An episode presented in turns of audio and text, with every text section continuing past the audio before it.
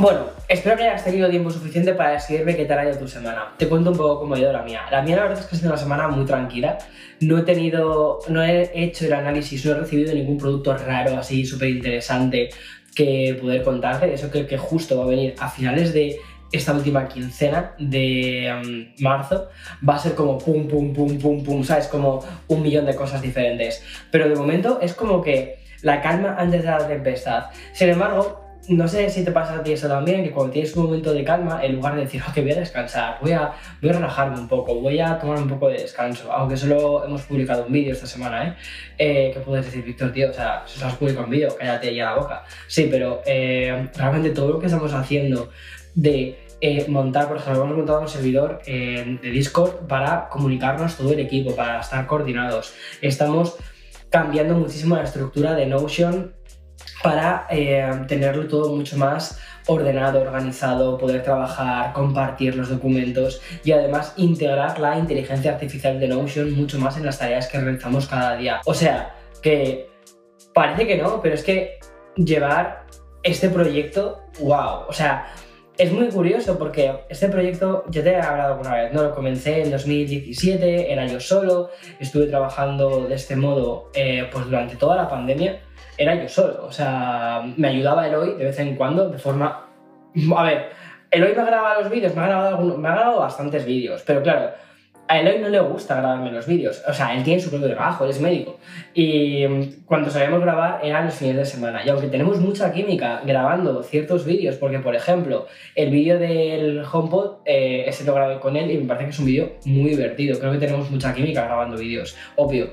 Pues eh, pero claro, no es su trabajo. Y entonces eh, decidí cuando nos, mudamos a, cuando nos mudamos a Nueva York, ya por segunda vez, dije, ok, voy a intentar buscar ayuda, voy a intentar buscar personas que me ayuden a grabar vídeos, personas que me ayuden a editar los vídeos mejor, y como lo hago yo, y poder sacar mucho más contenido. Y entonces el equipo ha ido creciendo. Y además por temas pues, legales de cómo se tienen que ser las facturas y no sé qué, me tocó montar una empresa. Y entonces pensé en montar, ¿en qué empresa llamar? Pues dije House of VA. Algún día le contaré la historia que hay detrás del nombre, pero tiene una pequeña historia detrás del nombre. Entonces, cuando empiezas a gestionar un equipo, una cosa que no te cuentan como youtuber, como creador de contenidos, es que ya no solo tienes que crear los contenidos y estar en contacto con tu comunidad, sino que además tienes que, en la medida de lo posible, también gestionar un equipo o gestionar diferentes profesionales que están trabajando en diferentes áreas para que el trabajo termine saliendo adelante. Entonces, esa es la parte como más complicada, la parte de gestión. Y de vez en cuando te toca ponerte esa, esa gorra que no has pedido y que quizás no te gusta. Y a mí personalmente toda la parte más de gestión, te soy muy sincero, no es una cosa que me termine de gustar demasiado. La gestión personal, el hacer mi calendario, el hacer mis cositas, el tal, eso sí. Pero el, la gestión más de tal, me da muchísima pereza. Y luego ya no te cuento cuando eh, hay que hacer las tasas, los impuestos. Ahora justo estamos en tiempos de impuestos, entonces es temas aburridísimos. Por favor, una IA que nos facilite todo esto, todo el tema de los impuestos. Y tanto de hablar de inteligencias artificiales y de IAs, si mm, no estás muy puesto, muy puesta en esto, me preguntarás, ¿realmente, Víctor, qué es una IA? ¿Vale? Entonces, había pensado en hacer este episodio, fíjate, no tanto para las personas ultra techis, ¿vale? Sino más eh, para las personas más del día a día. Es decir, eh, este, o sea, Café con Víctor lo escucha, lo escucha mi madre, hola mamá, lo escucha también mi padre últimamente, curiosamente, hola papá, debe ser que me echas de menos. Eh, y por eso ves mis vídeos ahora. Bueno, en cualquier caso, y, mm, ellos no son personas tecnológicas, son personas del día a día que pueden tener ciertos intereses y sobre todo que están empezando a escuchar el tema de la inteligencia artificial en las noticias, en, en, un montón de medios más tradicionales. Y es que podríamos decir que justo en 2023 la inteligencia artificial se ha convertido en un tema de conversación mainstream, es decir, que ha llegado al público general. Y muchas veces la información que se da desde los medios es una información derrotista o es una información que parece como si estuviésemos Mm, yendo hacia lo que es el fin de nuestra, de nuestra especie. Y digo, ¿qué me estás contando? O sea, justo es más bien lo contrario. Y curiosamente, llevando el podcast de Expreso con Víctor, el podcast que hacemos todos los días, llevamos documentando cómo ha ido evolucionando las noticias sobre la inteligencia artificial desde hace bastante tiempo. Y realmente la inteligencia artificial, cuando empezó a explotar a nivel de noticias fue en noviembre del año pasado. Uno de los actores de esto fue una empresa que se llama OpenAI, ¿vale? Esta empresa, eh, AI, perdona, eh, esta empresa que es una empresa de inteligencia artificial, lo que hizo fue poner a disposición de la gente un programa, por decirlo de ese, modo, ¿vale? Un programa para poder crear imágenes. Se llamaba DALI. DALI versión 1. Después tuvimos al muy poquito tiempo DALI versión 2 que mejora toda la experiencia. Lo que hacía DALI era eh, como Wally y Dali, eh, Dali el, pintor, ¿vale? Eh, es como una mezcla de estos, de estos dos nombres. lo que hacía Dali era básicamente tú le ponías los comandos que tú quisieses. Dices, quiero un unicornio de color verde y que esté jugando al tenis. Bueno, pues mira, mi mente ahora mismo, o sea, boom. Bueno, pues lo que en tu mente se construye, se termina construyendo una imagen, ¿vale? Y la forma de construir esa imagen es, por un lado pillas el unicornio, por otro lado pillas una imagen de un tenista, por otro lado pillas el color verde, todo eso lo combinas, ¿vale? Y al final, al igual que en tu cabeza creas una combinación de ideas, una combinación de imágenes y ofreces un resultado, eso es algo muy similar a lo que hacía Dali. Dali hizo una exploración en Internet, estuvo ahí analizando un montón de imágenes y dijo, ok, ¿cómo es un unicornio? ¿Cómo es esto? ¿Cómo es esto? ¿Cómo es esto? Nueva imagen. Y lo más interesante es que podías incluso llegar a ponerle, ¿vale? El estilo de imagen nueva que querías que crease. Por ejemplo, y que estuviese pintado como se lo hubiese hecho eh, Da Vinci o como si estuviese hecho con pinturas de cera. O sea, tenías un montón de diferentes opciones y de diferentes variedades y uno de, los, eh, de las inteligencias artificiales que tomaron este testigo relacionado con la eh, creación de imágenes desde una frase, utilizando diferentes comandos, diferentes frases, fue una que a mí me parece que es de las inteligencias más avanzadas que se llama Mid Journey. Mid Journey la forma, luego te voy a contar un poco la forma de interactuar con estas inteligencias artificiales de forma más pormenorizada. Pero mira, en Midjourney realmente eh, surge a través de Discord y tú escribes en Discord, en un chat que ellos tienen, en un, servidor que ellos tienen, tú escribes eh, la imagen que tú buscas y te ofrece unos resultados. Esos resultados después los puedes descargar y utilizarlos como una imagen nueva.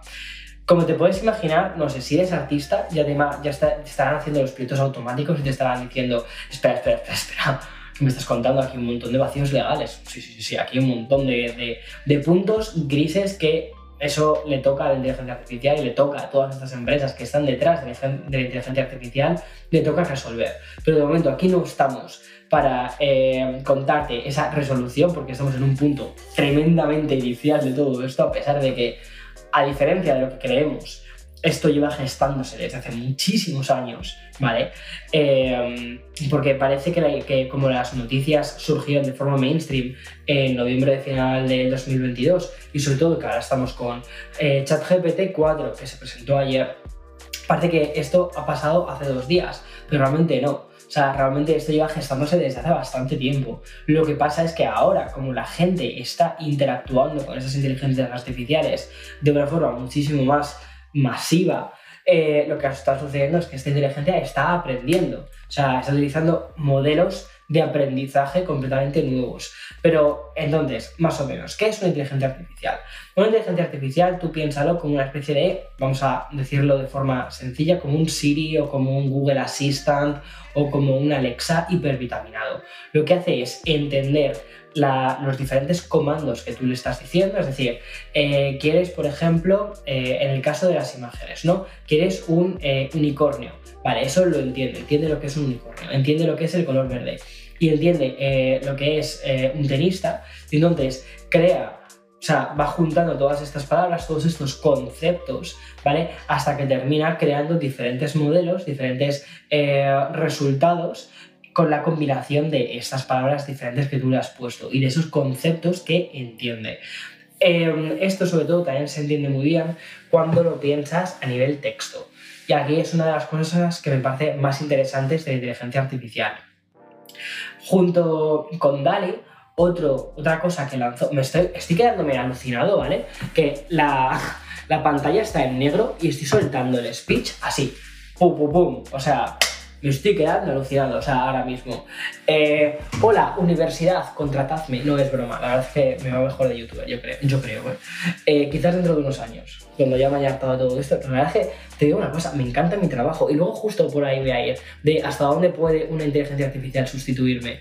Que, oye, no te digo yo que quizás para unas vacaciones de una semana no me importaría aquí tener una inteligencia artificial, un Cortana, que me sustituyese. No me importaría en absoluto. Pero no es el caso todavía. Bueno, a lo que voy.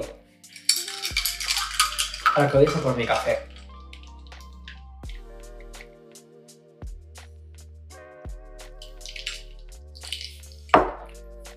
Esta empresa que se, llama, que se llama Open eh, AI, ¿vale? que es la empresa de inteligencia artificial, una de ellas, una de las que se ha terminado haciendo más masiva o más conocida, eh, además de lanzar DALI, y una segunda versión que era DALI 2 que mm, lo que hacía era mejorar mucho el resultado de las imágenes que, te ofrecía, lanzó una herramienta que yo creo que esta ha sido un boom, que ha sido eh, ChatGPT. ChatGPT lo que utiliza es un, tipo de, inteligencia artificial que lo que hace es trocea la información que tú le estás poniendo, por ejemplo, quiero que me redactes un formulario de, eh, o mira, quiero que me redactes un, ¿cómo, se llama? Un formulario para hacer una búsqueda de empleo, ¿vale? Quiero eh, buscar diseñadores gráficos, estoy pensando ahora mismo en una oferta que tenemos puesta en, House of DA, ¿vale? Eh, estamos buscando diseñadores gráficos que trabajen en remoto, que sean freelance, es decir, que puedan facturar desde el país en el que estén, eh, que tengan experiencia creando thumbnails, es decir, las miniaturas de los vídeos, que entiendan un poco el lenguaje visual que se requiere para hacer este tipo de miniaturas en YouTube y que además entiendan el lenguaje visual que tenemos nosotros en House of DA y sobre todo en la marca Víctor Abarca, aunque suena así como súper raro hablar en tercera persona, pero tú me entiendes, ¿no? Es decir, tú al final, cuando piensas en, un poco en mí, eh, en una serie de colores, en colores más o menos cálidos, en colores, eh, todo un rollo muy limpio, muy minimal. Entonces, eh, estamos buscando eso. Entonces, con todo esto que te acabo de decir, tú esto se lo, se lo colocas a ChatGPT y ChatGPT lo que te ofrece es un resultado y te va a poner, te va a hacer un documento ¿vale? En el que eh, desarrolla la persona que estás buscando, desarrolla la oferta de empleo y esa oferta de empleo después la publicas. ¿Qué está haciendo realmente aquí ChatGPT? Lo que está haciendo es entender las palabras primero de forma individual y después de forma contextual, los párrafos, los párrafos o los, el texto completo de forma contextual. Entonces, sabe que perfectamente lo que, que, lo que eh, tú estás buscando cuando pones eh, diseñador gráfico no es trabajos puntuales tipo Fiverr, sino que estás buscando una oferta de empleo. Entonces, te redacta una oferta de empleo buscando este tipo de profesionales. Eh, y además con un lenguaje natural. Tú lo que le estás poniendo es un lenguaje natural y lo que te ofrece esta inteligencia artificial es un lenguaje natural. Vale, eh, esto dirás, ok, wow. Entonces, eh, el tema de las redacciones típicas de los colegios, ¿dónde ha quedado? Pues ahí, ahí es donde vamos. Eh, una de las cosas más típicas, ¿vale? Uno de los usos más rápidos que le dieron los estudiantes, como siempre, además, sabiendo por dónde tienen que ir, ¿vale? Para. O sea, si el ser humano es inteligente en algo, es en ser vago. ¿Vale? Entonces, a ver, al final los seres humanos intentamos conseguir el mismo resultado, pero haciendo menos cosas. Y todos hemos sido estudiantes. Cuando hemos podido tener, eh, hemos podido copiar los deberes, lo hemos hecho, ¿vale? O sea, no, no vamos a decir, ay, no, es que eh, a mí me encantaba estudiar. Yo creo que a nadie le gusta estudiar. Estudias porque te lo dicen tus padres y porque ya está. Pero lo que quieres son los resultados. Esos resultados que básicamente no te metan en ningún lío con tus padres y tengas el premio al final de curso. Punto. Pero entonces, los estudiantes, muy inteligentes ellos, lo que hicieron es, cuidado, ¿qué es inteligencia artificial? O sea, existe una herramienta como un Word, ¿vale? Como una hoja de Word, ¿vale? Eh, en blanco a la que tú le pones lo que quieres y te ofrece un resultado. Entonces, claro, ¿qué hicieron? Pues eh, resumen del libro de eh, el libro de la selva. Entonces, y con el estilo, con un estilo formal. Y te hacía una redacción. O, o sea, ese tipo de cosas, ese tipo de redacciones que suelen ser tan interesantes y que te han pedido un trillón de ellas durante tu etapa escolar, pues de repente empezaban a hacerlas estas inteligencias artificiales. ¿Qué ha sucedido? Que al final ya se está hablando mucho en el terreno de la educación de si este tipo de... Eh, o sea, estas herramientas no van a ir a menos. Es decir, eh, a mí esto de la inteligencia artificial me parece literalmente como la máquina de escribir, o sea, como el paso de lo que es la máquina de escribir y el paso a lo que es un procesador de textos, tipo Word, ¿vale? Es decir, no va a ir a menos. La gente que estaba escribiendo con su máquina de escribir y que se tenían que dejar ahí los nudillos para, para, para escribir, ¿vale? Cuando de repente descubrieron que podían hacer lo mismo, que podían borrar, que no tenían que utilizar Tipex, sino que te podían borrar dándole a, la tecla de arriba, eh, que podían corregir los textos, que además luego tenías a Clippy, Clippy, que tenías a Clippy para eh, que te diese algunas em, facilidades a la hora de cómo querías componer tus, documentos. O sea, pues eso era un camino que no iba a volver atrás. O sea, la gente no iba a volver atrás a las, a las eh, máquinas de escribir, a menos que fueses Lana del Rey escribiendo su libro de poesía. Pero em, se va a terminar convirtiendo en un estándar. Y es lo que creo que va a suceder también con la inteligencia artificial aplicada a los textos, tipo ChatGPT o las integraciones que estamos empezando a ver y que justo han anunciado esta misma semana, tanto Microsoft con su suite de Office 365, eh, Microsoft 365 que es como se llama ahora, y también el anuncio que hizo ayer Google con cómo va a adaptar toda eh, esta inteligencia artificial, que ellos tienen una que se llama BART, que luego te hablaré un poquito también sobre ella, a, eh, a su Google Workspaces, ¿vale? Que es como el Microsoft 365, pero de Google y en la nube. O sea, es como otro, o sea, es parecido, o sea, todo el mundo lo utiliza también, ¿sabes? O sea, final es cultura de Internet. Y mm, los profesores se han dado cuenta, o yo creo que el sistema educativo se está empezando a dar cuenta de que pedir una redacción a tus estudiantes es un sistema obsoleto, es un sistema obsoleto de hacer las cosas. Es lo mismo que si les pidieses que hiciesen las redacciones con una máquina de escribir. El problema es que aquí estamos hablando de que, por ejemplo, las capacidades creativas de la gente van a menguar.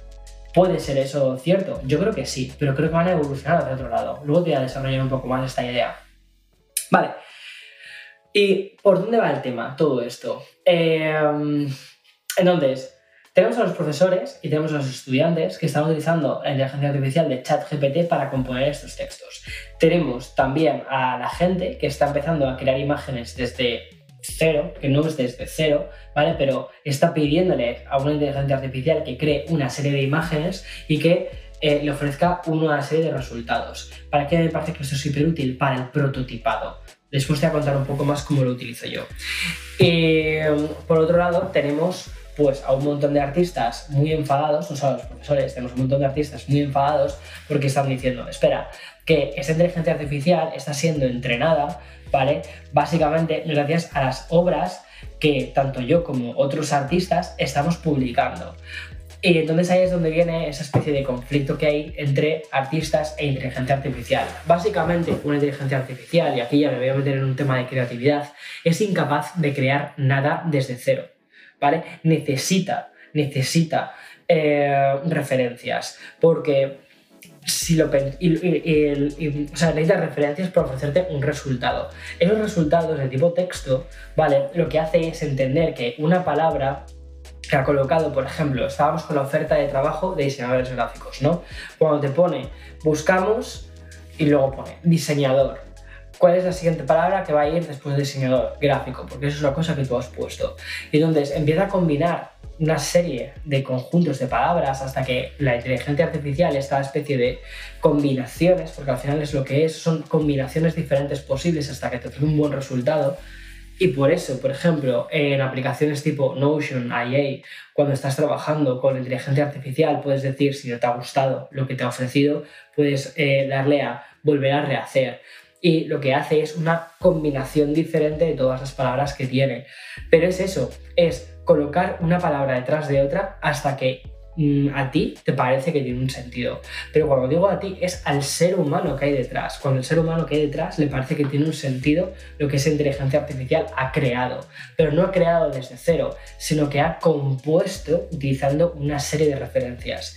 Y eso, digamos, es lo que está creando bastante controversia dentro de todo el universo de artistas y, en cierta medida, con razón.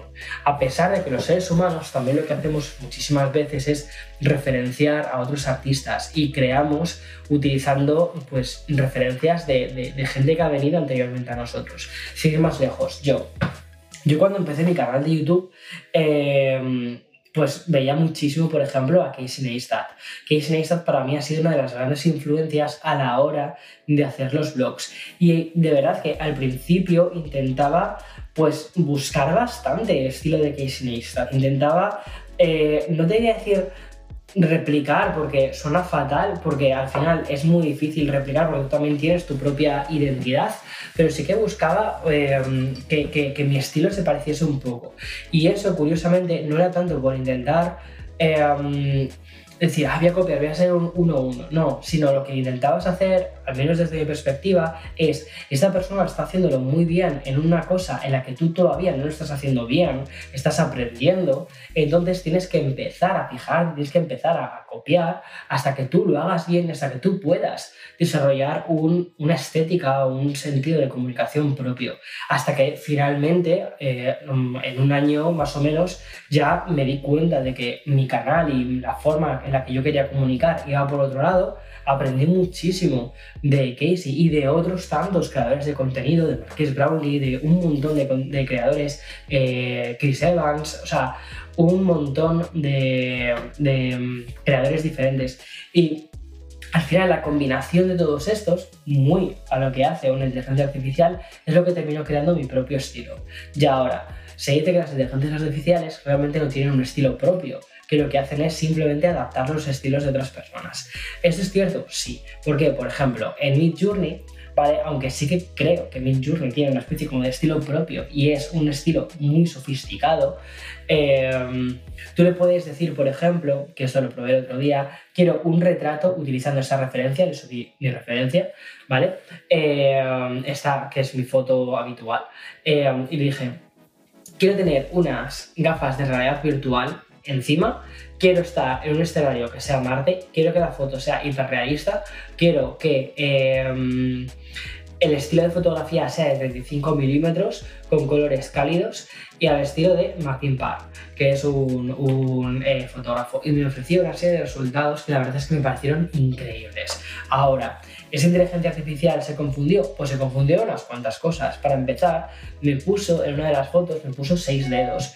Y en otra foto me puso cuatro dedos. Y en otra foto me puso una combinación de dedos, porque salgo haciendo como así, ¿sabes? Y es como si los dedos, salchicha que me salen, tengo dedos gigantes, como tipo salchichas, eh, de repente se fusionasen entre ellos. Entonces, no termina de pillar demasiadas cosas. O por ejemplo, me pilló la nariz, se veía la nariz en una de las imágenes y en lugar de tener eh, dos orificios tenía solo uno.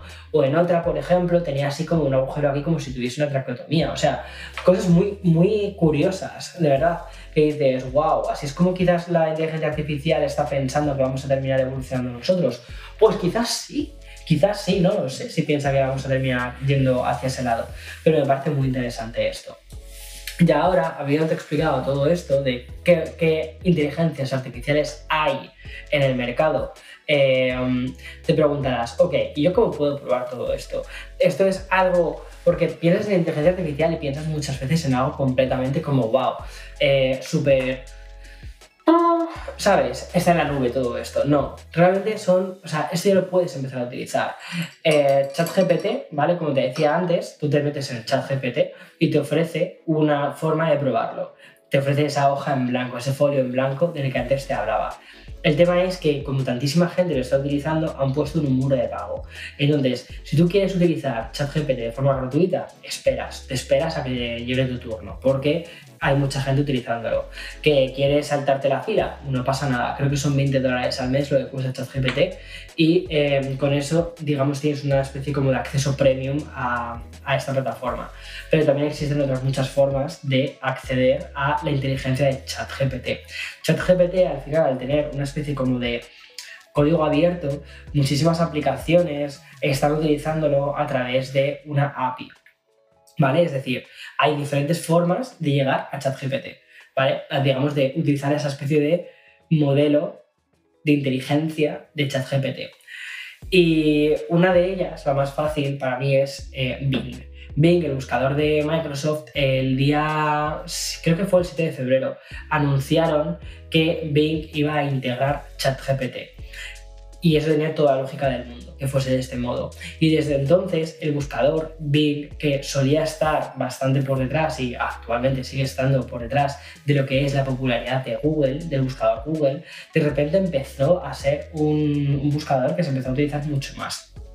Y uno de los motivos es básicamente porque la gente está empezando a encontrar valor a los resultados de búsquedas ofrecidos a través de la inteligencia artificial.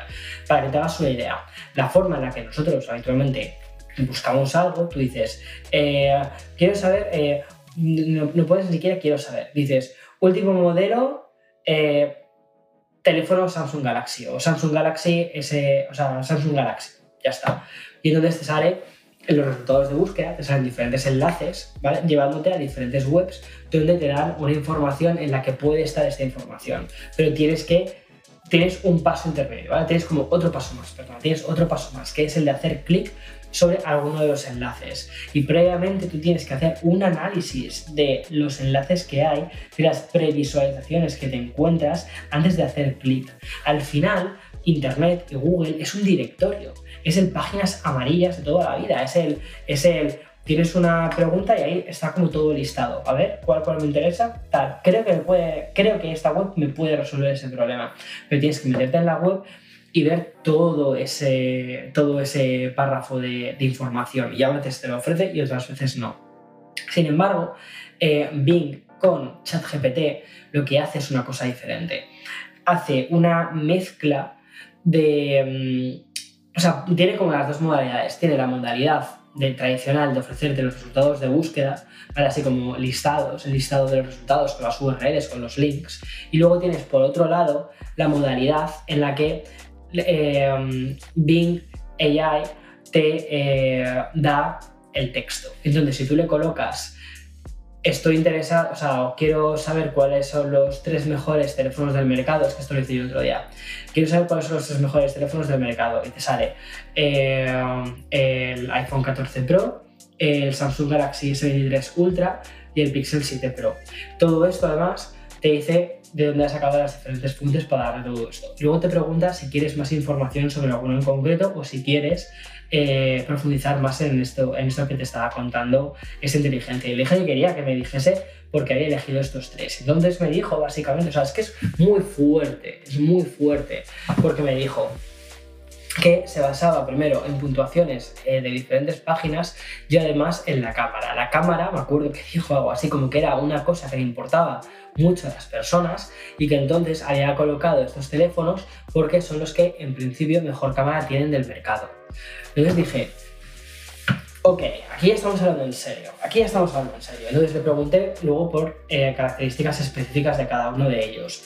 Y um, era muy interesante ver la información que te iba ofreciendo. Luego, cuando le intentas empujar más a la inteligencia artificial para, para. ¿Pero tú cuál me recomiendas? ¿Sabes? Yo estaba ahí en plan de.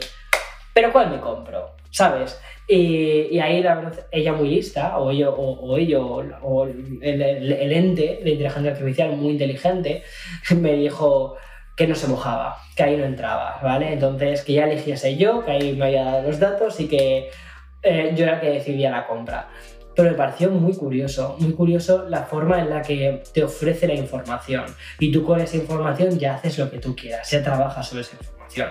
Ahora, toda la información que nos ofrecen las inteligencias artificiales es fiable, no.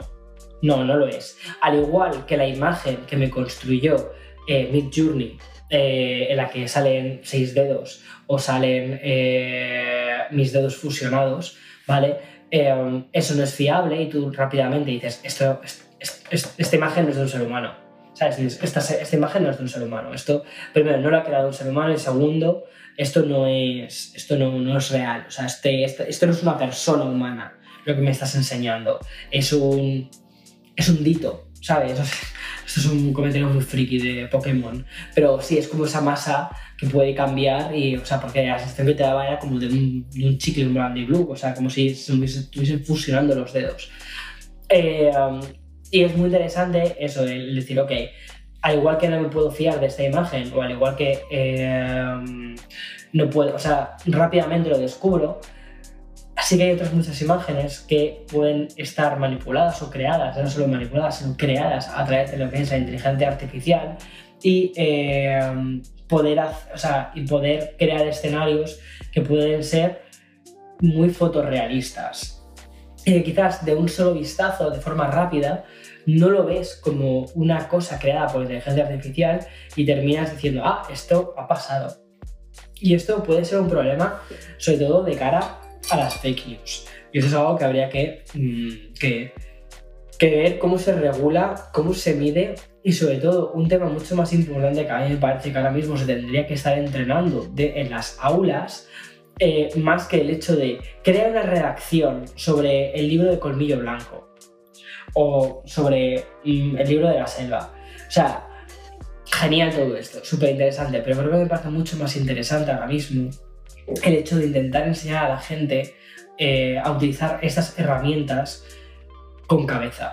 Y sobre todo a entender cuando una fake news es una fake news, para que la gente sea menos ingenua, no se trague estas cosas y digan, ok, espera, que aquí esto me está diciendo, esto es falso, que tenga un poco de, bueno, yo creo que va a ser un poco difícil porque mm, al final esto te, va, te, te, hace que tengas que saber mucho de muchas cosas, pero también yo creo que mmm, todas estas compañías que están detrás de las inteligencias artificiales, una cosa hacia donde terminarán yendo, ahora mismo están en una fase muy nueva, ¿vale? Y ahora mismo lo que te ponen es un letrero diciendo que la información que te ofrecen muchas veces no es real, ¿vale? Es una forma bastante buena de decir, espera, que lo que te estamos ofreciendo nos lavamos las manos pero lo que te estamos ofreciendo sabemos que no es real, que eso se lo ha creado una inteligencia artificial que puede acertar o puede no acertar, pero quizás es invención, invención. Creatividad no diría que es creatividad, vamos a ver por qué, pero es invención.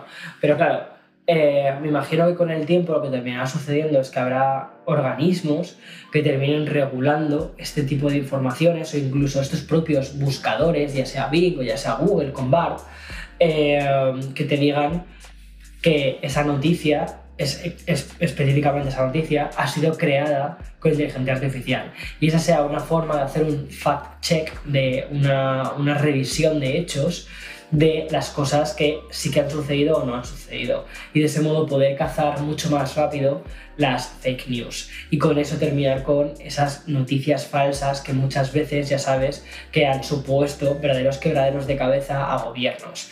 Mm, Sí, considero que hay que tener mucho cuidado con la inteligencia artificial eh, y la forma en la que consumimos las noticias generadas por inteligencias artificiales. Pero ahora, ¿Nos podemos fiar de ella o no nos podemos fiar de ella? Al final es el ser humano el que decide qué hacer con esta herramienta. Esta me parece que es una herramienta potentísima, pero al final nosotros somos los que decidimos si creernos esta herramienta, si trabajar con esta herramienta, creernos esta herramienta, pues igual que lees un post en Facebook, lo mismo. Trabajar con esta herramienta, pues eh, como trabajas con cualquier otra y decidir si quieres hacer el bien o el mal. Y luego con el tiempo pues terminarán surgiendo, como te digo, ¿no? organismos que, que, que terminen regulando todo esto. Vale, creatividad, creadores de contenido, eh, artistas, ¿dónde van a quedar? Mm, ¿Qué va a pasar con muchísimos empleos? ¿Qué va a pasar con... Eh, creo que va a haber una reestructuración del trabajo. Te soy muy sincero. Creo que ahora es una situación de trabajo. Una, todo esto, bueno, el, el, sentarme contigo a tomar este café, qué intenso es este café, ¿eh? Mira, de hecho, es tan intenso que me está costando terminarme este café. No es que esté malo, no sé si, no sé si te lo recomendaría, ¿eh?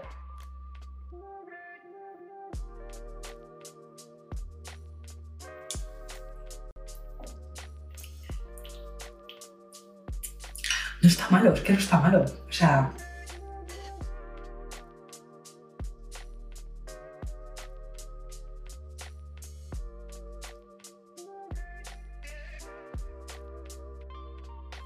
Bueno, voy a aprovechar esta pequeña pausa para el café y para meditar antes de hablar sobre creatividad, para poner un anuncio sobre mi curso de creadores de contenido.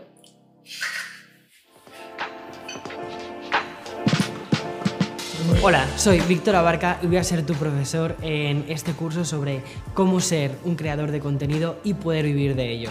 Este curso se va a extender durante las más de 6 horas y las diferentes prácticas que hay en tres módulos. En el primer módulo vas a aprender sobre cómo hacer un plan de marketing estratégico orientado a conocer el público al que quieres dirigirte, el contenido que quieres crear y las plataformas en las que quieres publicar este contenido.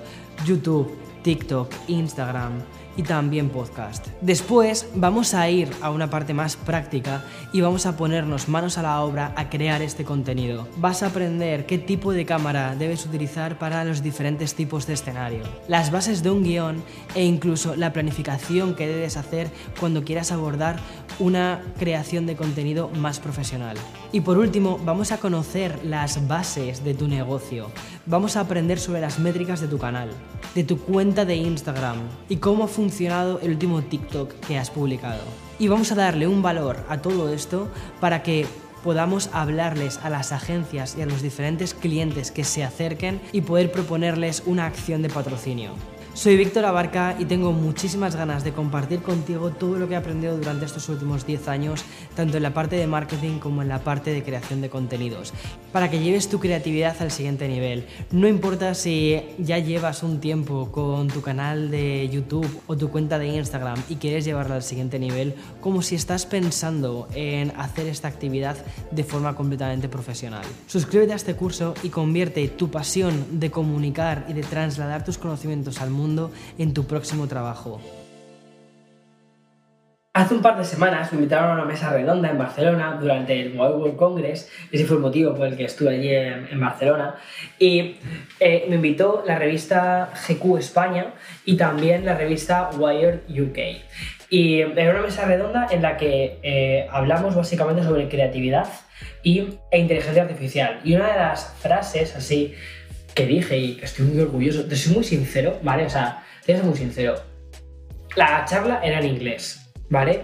Y eh, el inglés no es mi mayor fuerte. Aunque tú digas, Víctor, llevas viviendo en Estados Unidos seis años, sí, pero eh, mi día a día es en español. Yo siempre trabajo en español, me, paso mi vida en español, entonces Solo practico inglés cuando salgo a la calle, tampoco es que salgo tanto a la calle. Y cuando voy a yoga por las tardes y para que te digan, ahora toca hacer la postura del perro y ahora toca hacer la postura de la morsa, porque eso es más bien las posturas que yo hago, la morsa y tirado en el suelo, eh, no se necesita mucho inglés. Entonces, total, esta charla era en inglés. Hay una frase que dije que me quedó así como muy guay, muy espectacular, muy...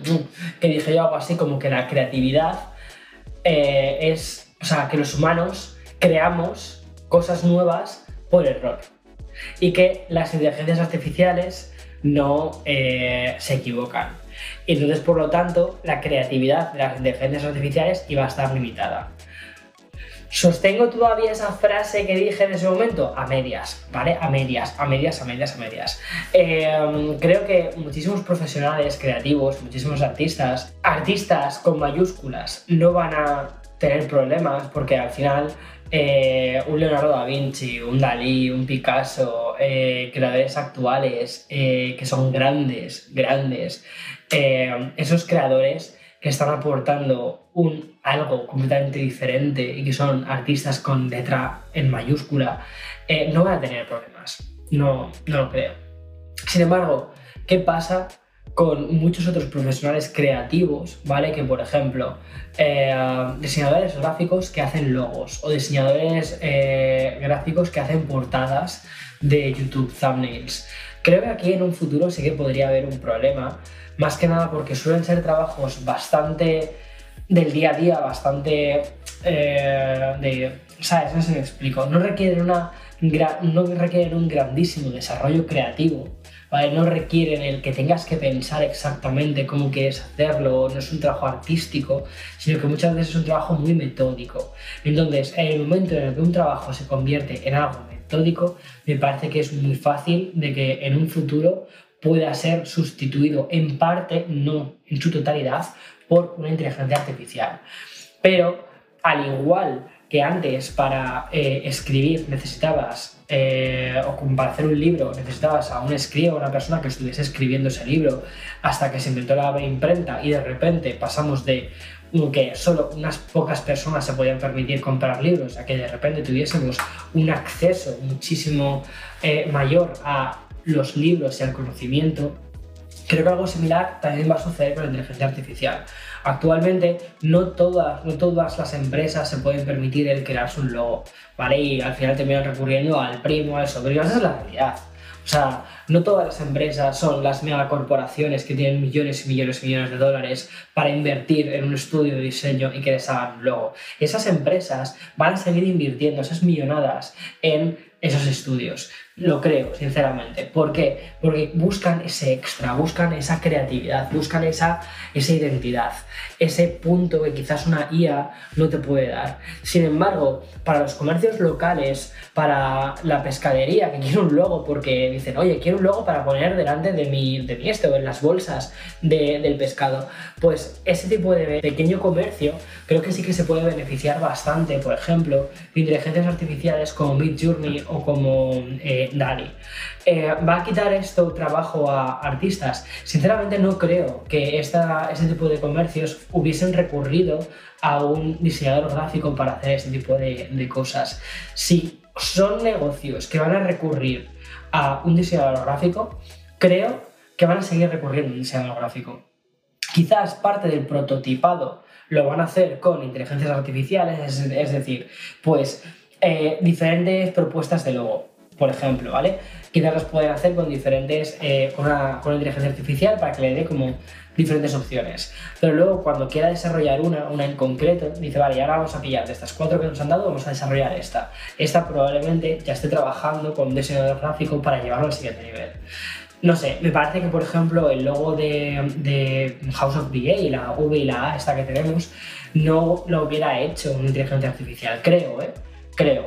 Eh, la hizo una persona, Germán, con muchísimo, muchísimo talento, Germán Pardo, y eh, creo que la forma en la que llegó a ello, quitando cosas, quitando elementos, quitando cosas innecesarias, además con una cosa muy interesante que es con buen gusto, ¿vale? Es lo que terminó haciendo que ese logo se termine viendo de ese modo, porque tampoco utiliza tantas referencias exteriores. Al final, lo que tiene es una referencia, un V y una A, y lo que fue haciendo es ir puliendo y quitando elementos que no eran necesarios de esa V y de esa A, hasta que lo redujo a su mínima, mínima, mínima expresión. Al final, las inteligencias artificiales, mmm, bueno, puedes preguntarle que tal un logo minimalista, que tal, tal, que tal, lo que sea, pero al final va a estar creando en función de cosas ya muy existentes. Y no sé si va a ser capaz de sustraer y, y más que creo que lo que va a hacer va a ser ir añadiendo. Pero bueno, eso sería, por ejemplo, un caso. Yo no le hubiera dejado el logo de, de mi identidad visual a una IA, ¿vale? No se lo hubiera dejado eh, y quería a un profesional que lo hiciese, a un artista que lo hiciese. Al igual que ahora estamos buscando personas para que nos ayuden a hacer los thumbnails de los vídeos. Que muchos thumbnails van a ser prototipados con una IA, ya lo están siendo. Es decir, algunas, algunas eh, portadas de vídeos ya las hemos empezado a hacer con Midjourney. Ahora, eso es lo que termina viendo eh, la persona que se mete en YouTube o si tú te metes en YouTube a ver mis vídeos. No. ¿Por qué? Porque yo lo que quiero es que tú veas una foto. ¿Vale? No quiero que veas una imagen generada, quiero que veas una foto. Entonces, hay diferentes elementos, hacemos diferentes propuestas y luego lo pasamos a foto. Entonces creo que aquí es donde digamos la inteligencia artificial a nosotros al menos nos sirve o a mí me sirve como una herramienta, una herramienta para ser pues más eh, creativo o centrarme en las cosas de la creatividad que me gustan más. Pero mm, no tanto, no tanto como, una, como un sustituto. Sin embargo, sí que considero que en un futuro puede terminar siendo el sustituto de algunos artistas. O artistas, mejor dicho, perdón, no, no artistas, creadores. Eh, y esto lo veo clarísimo, clarísimo, clarísimo, clarísimo. Hay una tendencia, en, sobre todo en, TikTok. A ver, ¿tú qué opinas de esto? ¿vale? O sea, me gustaría que esto... Es que esto me da para conversación, o sea, te lo juro, es que esto que, contando que te estoy contando a ti, es que suele ser muy típico de Eloy y yo por las noches ¿Sabes? Cuando nos sentamos a cenar, nos ponemos al día de todas las cosas que han pasado, que le cuento las noticias un poco, le hago como el expreso con Víctor, pero eh, en persona. En plan, pues ha pasado porque él es muy friki, le gusta mucho la tecnología también. Eh, pero no tiene tiempo, no le apetece escuchar expreso con Víctor. Mal. Eh, aunque luego se ve, escucha, que se ve los, los shorts que publicamos en, en YouTube. que eso es uno de los motivos por los que sigo publicando los shorts, porque sé que los ve. Y, ¿qué te iba a decir? Ah, ¿qué te estaba contando? Se me ha ido. Ah, sí, que esto, esto es muy conversación nuestra. Y de hecho me apetece que lo sea. Si me gustaría que me dejases en comentarios tú qué opinas de todo esto, porque me parece un tema, o sea, apasionante. O sea, apasionante. Y con el tema de los creadores de contenido, ¿creo que vamos a poder ser sustituidos por inteligencia artificial, sí o no? Pues creo que sí. Tienes que ser sincero. Creo que muchos de nosotros vamos a ser sustituidos por inteligencias artificiales. Piensa en lo siguiente. Mira, hay una. O sea, las tendencias de, de TikTok, ¿vale?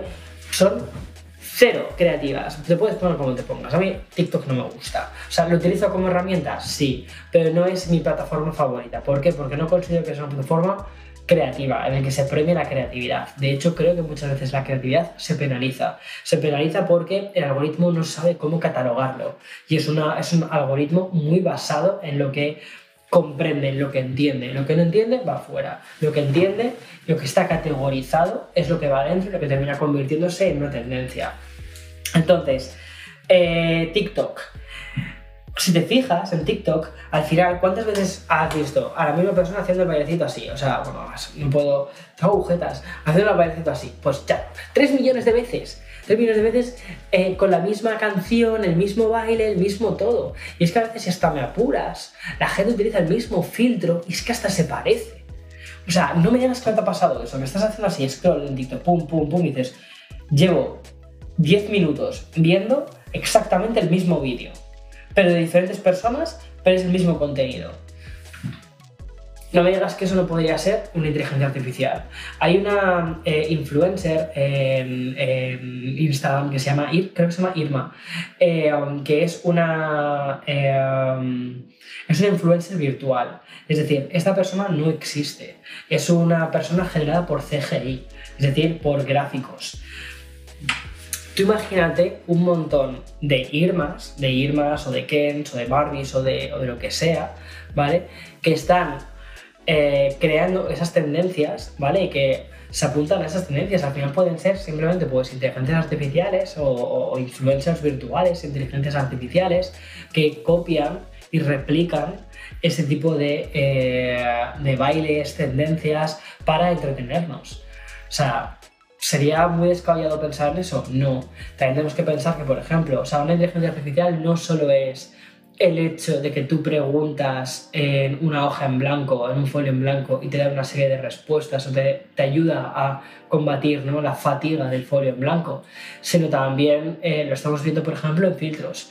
Hay un filtro muy avanzado actualmente en TikTok que se llama eh, Bold Glamour, eh, que lo utilicé el otro día en, TikTok. Si te apetece echar un ojo a mi TikTok, eh, está ahí, mm, estuve mm, trasteando con Bold Glamour y me quedé alucinado, porque lo que hace es corregir de tu cara las ciertas facciones tuyas y las adapta según el estándar más común de lo que es la belleza eh, o sea, como, como, se entiende la belleza. Pero claro, funciona bien con cierto tipo de fisionomías de cara. Si tienes una cara más redondeada, yo por ejemplo tengo una cara redondeada, entonces pues me puso un poco más de, me hizo una masculinización del rostro, ¿no? Me puso como más mentón, o sea, más, más de esto, me puso una nariz un poco más perfilada, me puso las cejas mucho más eh, masculinas, más grandes, entonces dices, wow, o sea, hostia, qué guapo, qué guapo sale este de aquí. Y luego te quitas el este y dices, coño, pero ¿qué nariz está pasando? O sea, ¿qué está pasando? Entonces, wow, te queda un shock. Pero no quería ir hacia el shock de los filtros. Eso será otro día, otro tema que además creo que tengo a la persona perfecta para hablar justo sobre esto. Es una amiga de hace mucho tiempo eh, que justo el otro día estaba teniendo Guadalupe, no sé si te suena Guadalupe. Pues con Guada el otro día tuvimos una conversación por DM súper interesante eh, justo sobre el tema de los filtros y el, cómo te hace sentir los filtros. Eh, pues mira, me, encantaría invitar a Guada, sinceramente, al podcast. O sea, es una amiga a la que quiero un montón y que me encantaría presentártela, sinceramente. la idea de este podcast es como estar aquí en mi cocina y me apetece presentarte, o sea, como si en mi cocina de repente viniese pues Guada y se sienta conmigo, viene tal persona y se sienta conmigo y conversamos los tres, ¿sabes? Así como creando esa especie de espacio. Y quizás en un futuro, oye, ¿por qué no mm, incluso hacerlo de forma presencial? Eso molaría mucho. O sea, en plan de, oye, vas a Nueva York, te, tal, o sea, tal, y, te vienes a mi casa y charlamos un poco en, esta especie de cafetería que es mi, mi, casa. Eh, puede ser un poco raro, pero bueno. Eh, a lo que iba los filtros, ya quiero terminar con esto. Este filtro en especial es muy interesante porque lo que, lo que utiliza Google Glamour es una tecnología diferente. Anteriormente los filtros lo que hacían era eh, ponerte literalmente como una capa, ¿vale? Delante de ti. Entendía dónde estaban tus ojos, ¿vale? Los triangulaba tus ojos, triangulaba tu, tu, boca y tu nariz y entonces lo que hacía era poner una máscara. O sea, como cuando te pones las máscaras hidratantes los domingos, lo mismo. Pues así, ¡pum! Máscara. Entonces, tú pasabas la mano por los labios o la mano por el ojo y ¿qué le sucedía al filtro? Que se perdía y entonces dejaba de desaparecer el filtro. Sin embargo, aquí lo que está haciendo es utilizar los datos de tu cámara de teléfono. Y lo que está triangulando no son tus facciones, sino es todo el conjunto de tu cara. Y está utilizando una serie de algoritmos, una serie de, de, o sea, se llama GAL, eh, digamos una serie de lenguajes especiales, vamos a simplificarlo así, eh, que lo que hace es entender perfectamente tus facciones y modificarlas en tiempo real. O sea, eso a nivel tecnológico es una locura, ¿vale? Lo que han hecho, es una locura. Entonces, eso es lo que te permite es que tú te puedas poner una, o sea, la mano delante de la cara, ¿vale? Y eh, que el filtro siga estando delante. Esto, ¿vale? Es muy similar a cómo funcionan también los deepfakes. Los deepfakes es cuando se coloca una imagen de una cara falsa ¿vale? En la cara de otra persona. Eso lo tenemos también en TikTok, tenemos un montón de ejemplos. Tenemos a, un falso Kyle Reeves, tenemos a un falso eh, Tom Cruise. Eh, y esto, como te puedes imaginar, puede generar muchos problemas eh, debido a que puede generar informaciones o vídeos falsos, vídeos que quizás pueden destruir la carrera de, de un actor de Hollywood eh, si se incorporan esas caras a, otras, eh, a otro tipo de escenas. Eh, y creo, que hay que tener cuidado, creo que hay que legislar, creo que hay que ir con sentido común y sabiendo cuándo una cosa es real, cuándo no, y preguntando y fiándote también de lo que te dicen estos actores y estas personas. entonces, a lo que voy es, no, no, podría pasar, por ejemplo, que estas facciones, estos filtros generados en gran medida por inteligencias artificiales pudiesen ser, por ejemplo, una misma persona, pero con diferentes filtros y haciendo una misma, una tendencia y que esa tendencia se convirtiese en viral y hubiese varias inteligencias artificiales utilizando el mismo cuerpo de una persona o incluso en un futuro un CGI, ¿vale? Para generar esa tendencia viral pues podría serlo, perfectamente, podría serlo.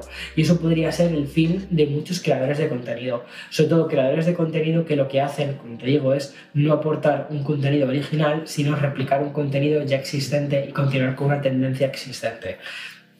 Entonces, aquí ya vamos cerrando el episodio.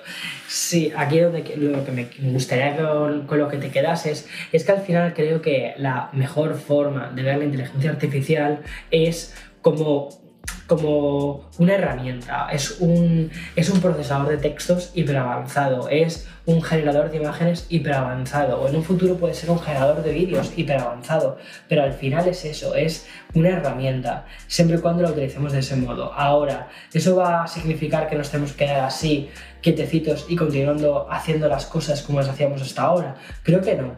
Creo que eh, si eres un creador, ¿vale? Tienes que ver qué es lo que te hace único. ¿Qué, por qué motivo, por qué cosas la gente quiere verte semana tras semana, ¿vale? Y que potencies eso, que busques cuál es esa autenticidad, porque esa autenticidad es la que una herramienta jamás va a poder lograr. Una herramienta va a poder ensalzar tu autenticidad, va a poder hacer que puedas publicar más contenido en menos tiempo, pero lo que no va a poder hacer es reemplazar tu autenticidad, porque una herramienta en sí no es auténtica como tal, es una herramienta, es lo que es. Em, creo que me ha quedado una frase muy bonita. O sea, más o menos un concepto muy bonito. Creo que lo voy a dejar aquí ya porque llevamos una hora conversando de café. Eh, no sé si voy a terminar este café, la. De hecho, antes te dije que iba a hacerme otro café y tal, pero es que no... No ha funcionado este café este. Pero espero que sí que te haya gustado la charla que hemos tenido tú y yo. La verdad es que, como te digo, siempre esto es un tema que me apasiona, me parece flipante. Espero que me hayas seguido, que te hayas quedado conmigo durante un buen rato y, que te haya acompañado a hacer la compra o a sacar al perro o a llevar a los hijos al cole o a lo que haya sido, a limpiar la casa. Sé que mucha gente me escucha para limpiar la casa. De hecho, yo escucho podcast cuando limpio la casa, un poco. Y nos vemos la semana que viene. Chao. Este café me lo dejo aquí, ¿eh? No me lo llevo. No me gusta.